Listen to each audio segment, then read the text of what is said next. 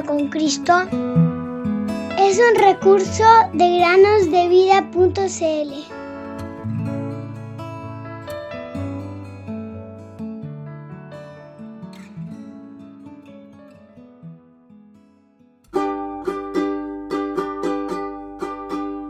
A este Jesús a quien vosotros crucificasteis, Dios le ha hecho Señor y Cristo. Hechos 2.36.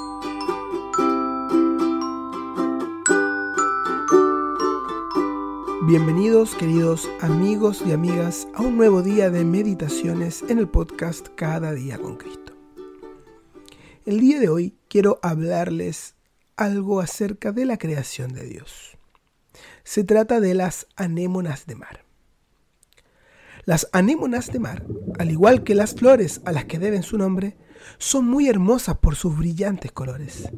Sin embargo, no son flores, son animales marinos, aunque carecen de la mayoría de las características de los animales que conocemos.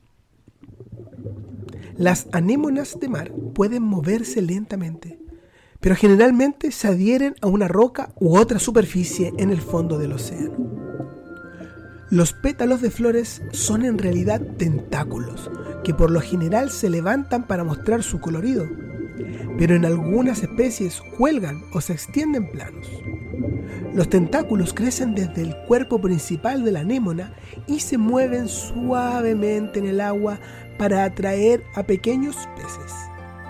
Estos tentáculos son muy bonitos, pero contienen células venenosas que disparan pequeños hilos envenenados que paralizan a un pez cuando los toca. El tentáculo luego arrastra a la víctima hacia la boca de la anémona. Se han dado nombres descriptivos a muchas de las anémonas. Por ejemplo, la anémona agregada es común en la costa del Pacífico y se adhiere en gran número a las rocas del fondo. Parece un hermoso jardín con sus muchos colores. Otra es la anémona de cabellos de serpiente. Tiene un color marrón rosado o verde manzana. Sus tentáculos en forma de serpiente se extienden en todas las direcciones. Como prefiere aguas poco profundas, a menudo queda expuesta al aire durante la marea baja. Una variedad que se halla en aguas profundas se llama la anémona dalia. Tiene una base redonda y dorada y tentáculos cortos y blancos, similares a la flor de la dalia. Algunas variedades tienen una base marrón y tentáculos rojos brillantes. De cualquier manera, son muy bonitas. Hay muchas más variedades y la mayoría de las bibliotecas tienen ilustraciones de muchas de ellas. A pesar de la belleza de las anémonas de mar, estas nos recuerdan a Satanás, el enemigo de todos los niños y niñas, así como de los adultos. Él se complace en engañar a las personas con tentaciones atractivas, como los hermosos tentáculos de la anémona que atraen a los peces.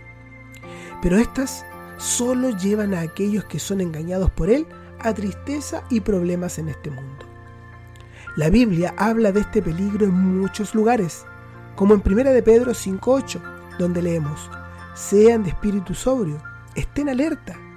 Su adversario, el diablo, anda al acecho como león rugiente buscando a quien devorar.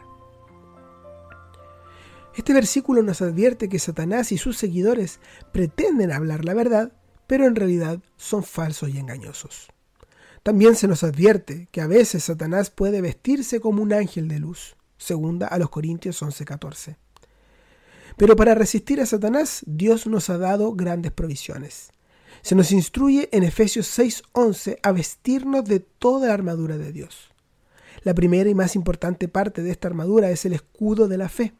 Conocer las verdades de la Biblia serán nuestra protección en contra de los dardos que Él buscará introducir en nuestras mentes.